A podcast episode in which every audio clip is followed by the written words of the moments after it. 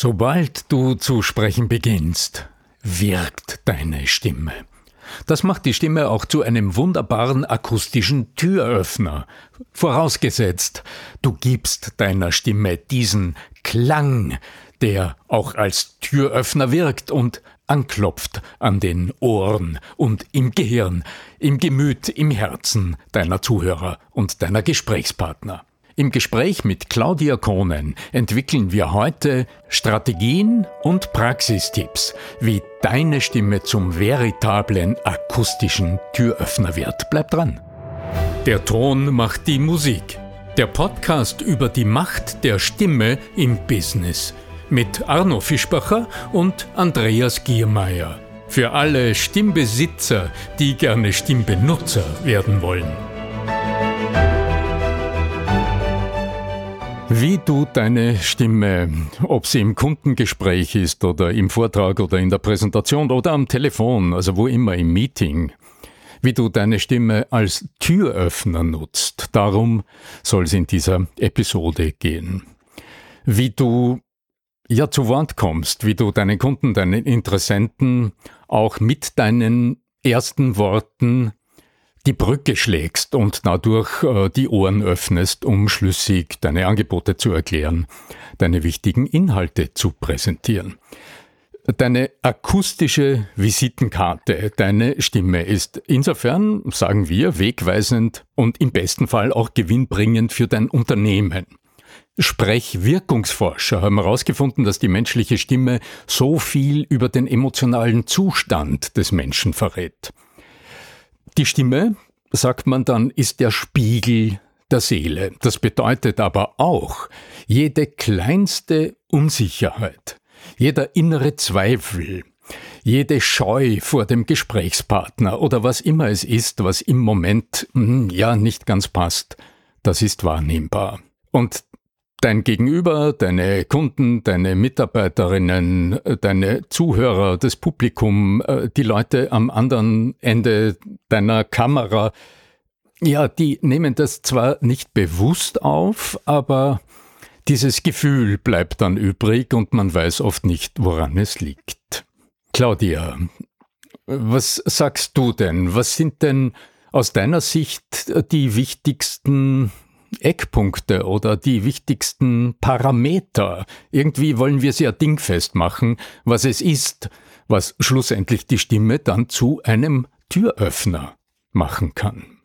Ja, ganz genau, lieber Arno. Und ich möchte noch beifügen, in einem ganz wertvollen Beitrag von Carsten Brocke kann man nachlesen, dass die Stimme in 380 Millisekunden, also unterhalb von einer halben Sekunde, im Zuhörenden die erste Emotion weckt.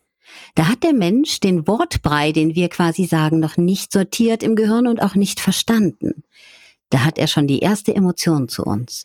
Und wenn wir darüber nachdenken, dass wir quasi in das Gehirn des Menschen eine Emotion wecken können, sofort, alleine mit den ersten Tönen, die aus unserem Mund kommen, sie schleichen sich förmlich ins Ohr hinein und im Gehirn haben sie eine Wirkungskraft. So als würde man auf dem Computer etwas auf die Festplatte laden. Denn in diesem Moment entscheidet sich auch, wie nimmt der Mensch uns wahr? Positiv? Eher neutral oder negativ? Und wenn uns das ganz klar bewusst ist, dass unsere Stimmwirkung noch viel wichtiger ist, wie wir etwas sagen, als das, was wir sagen, dann wird auch ganz klar, dass der erste Weg dazu ist, zu erkennen, wie klinge ich denn überhaupt?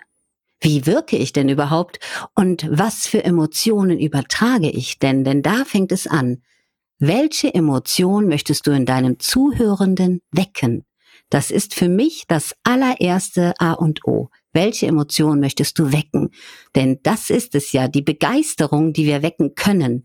Die wird sich dann auf uns, auf unser Produkt, je nachdem, drauflegen. Habe ich recht, Arno?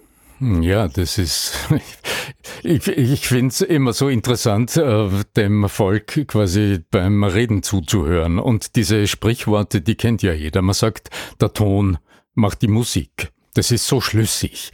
Und äh, jedes Kind kennt diesen Spruch.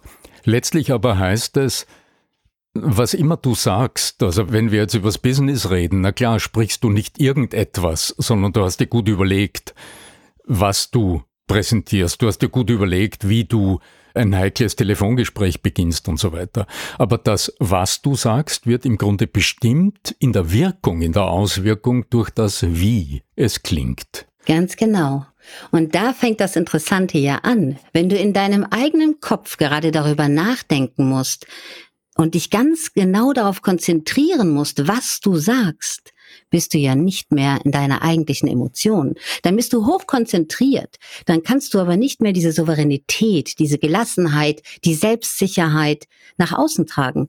Weil du angespannt bist, sagst du die richtigen Worte, weil du so viel nachdenken musst und verpasse ich bloß nichts. Und vielleicht machst du es auch noch mit einem Spickzettel, hast tausend Notizen und musst dich nochmal neu sortieren. Das weckt alles keine guten Emotionen in deinem Zuhörenden, denn nur wenn du eine unglaubliche Sicherheit, Souveränität ausstrahlst, dann bekommt auch der andere das Gefühl, dass das, was du verkaufst, gut ist, nicht negativ auf ihn auswirkt, dass du nicht versuchst, krampfhaft etwas zu verkaufen, sondern dass du dahinter stehst. Und für mich ist noch das beste Beispiel, wer kann sich erinnern, wer diesen Spruch gesagt hat, dafür stehe ich mit meinem Namen. Wer kann sich erinnern, das ist jahrelang durch die Werbung gegangen. Dafür stehe ich mit meinem Namen. Ganz genau, das war Klaus Hipp. Und auf diese Art und Weise hin, wie er das präsentiert hat, wie er das gesagt hat, haben Menschen Babys Schutzbefohlene mit der Kindernahrung gefüttert.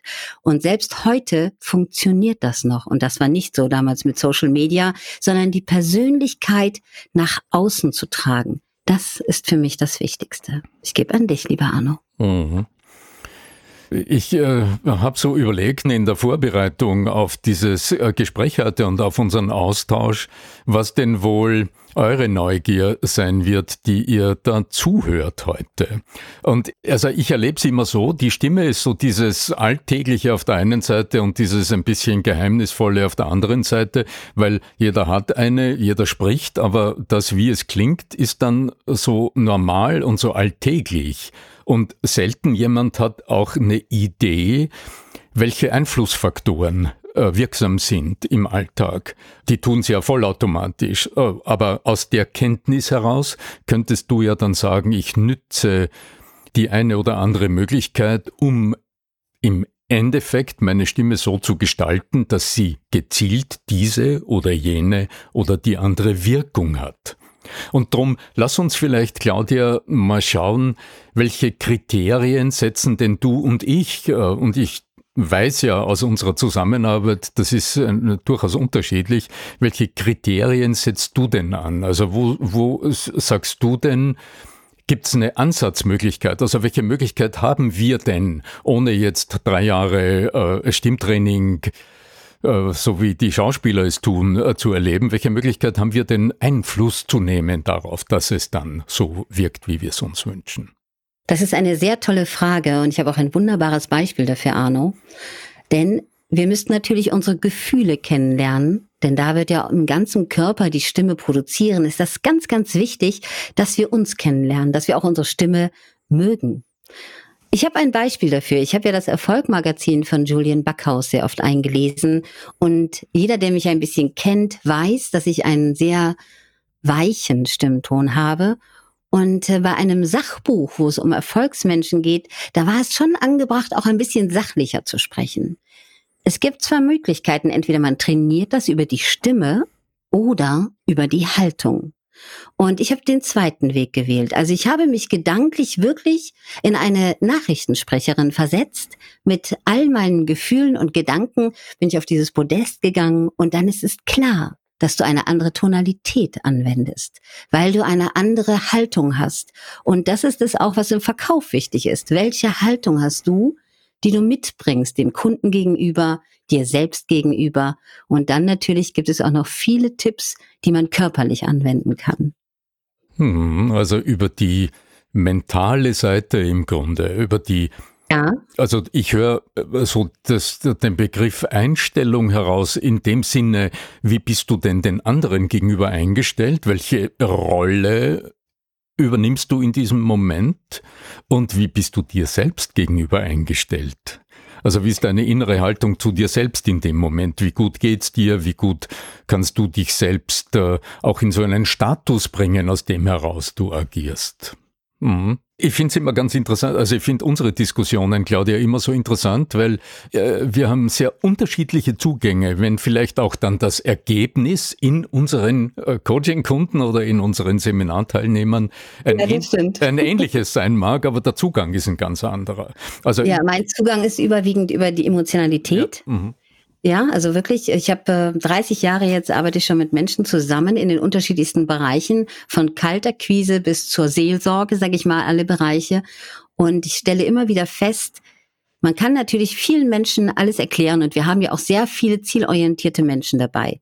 Doch wenn Menschen anfangen, etwas zu fühlen, dann verinnerlichen sie es viel, viel schneller und viel intensiver. Es kommt natürlich immer auf den Menschentyp an. Ganz klar. So mhm. passt man sich dem an. Und da ich selber aus dem emotionalen Bereich komme und auch dadurch in diese Richtung gegangen bin, ist das wahrscheinlich mein Steckenpferd. Also von meiner Herangehensweise, wenn du jetzt zu mir kommst und sagst, Herr Fischbacher, ich habe, so wie ich es heute gerade gelesen habe, in einem Kalendereintrag, ich habe eine besonders wichtige Präsentation vor mir und ich schaue mir dann an, mit wem habe ich es zu tun und ich sehe in der Regel Profis, die im Grunde ohnehin gewohnt sind, dauernd aufzutreten, dann frage ich mich, wo könnten denn da die kleinen Schalter sein, die es möglich ist umzulegen in möglichst kurzer Zeit, äh, die zur Verfügung steht. Und ich sehe vier Eckpunkte, die es zu überprüfen gilt. Und zwar jetzt nicht ganz allgemein, was die Stimme betrifft, sondern ich gehe dann heran und sage, okay, wir haben ja Türöffner als Metapher vorangesetzt. Wo sind denn im Verlauf zum Beispiel einer Präsentation Türöffner-Momente? Und oft höre ich dann als Antwort, naja, am Beginn. Okay, ja, das hat Hand und Fuß. Nur wenn ein starker Beginn vorüber ist, also wenn du mit deinem ersten Satz, mit dem ersten Bild, mit der ersten Suggestion etc. die Zuhörer in deinen Bann geholt hast und wenn du dann aber stark nachlässt und äh, irgendwie dann die Energie verlierst und in einem durchsprichst und keine Sprechpausen machst und äh, die Gliederung nicht klar wird, dann verschenkst du jede weitere Möglichkeit, die Stimme und deine Ausdruckskraft im Sprechen als Türöffner einzusetzen. Also ich sehe vier, vier Kernattribute der Stimme in jedem Moment des Sprechens. Und im, weil ich schon nicht so begonnen habe, wird das erste die Aufmerksamkeit zu gewinnen. Und zwar immer wieder die Aufmerksamkeit zu gewinnen, innezuhalten und dann wieder einen starken Beginn zu setzen.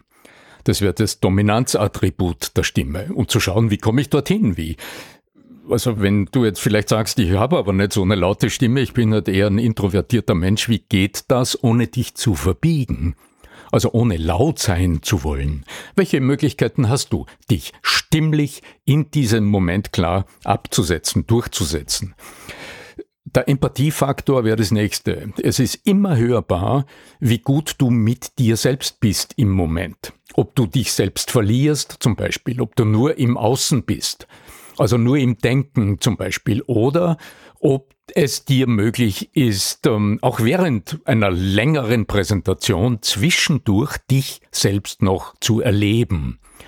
Das ist im Ton der Stimme massiv hörbar, das gibt der Stimme eine gewisse Wärme. So etwas, wo man gerne länger zuhört. Dann wäre die Souveränität, wie gehst du mit Anspannung um, auch mit Stress, äh, situationsbezogenem Stress, wenn etwas nicht funktioniert etc. Und grundlegendes, wovon du schon gesprochen hast, Claudia, da bin ich ganz mit dir, ganz sicher d'accord. Das ist alles, was mit den Einstellungen zu tun hat. Als wen oder was siehst du deine Gesprächspartner? Siehst du die in Rollen als Kunden, als Geschäftsführer, als Einkäufer, als Verkäufer? Oder bist du bereit, innerlich bereit, den Menschen hinter dieser Rolle wahrzunehmen? Und dadurch auch deinen Stimmton dort andocken zu lassen und äh, ja, im Gehirn quasi dieses kleine Feuer des angeknüpft Fühlens zu erzeugen, von dem wir alle träumen in der Kommunikation, weil das schafft die Beziehungsqualität und hält auch aus, dass dann mal im Gespräch was nicht funktioniert oder mal ein Einwand kommt, mit dem man dann gut umgeht.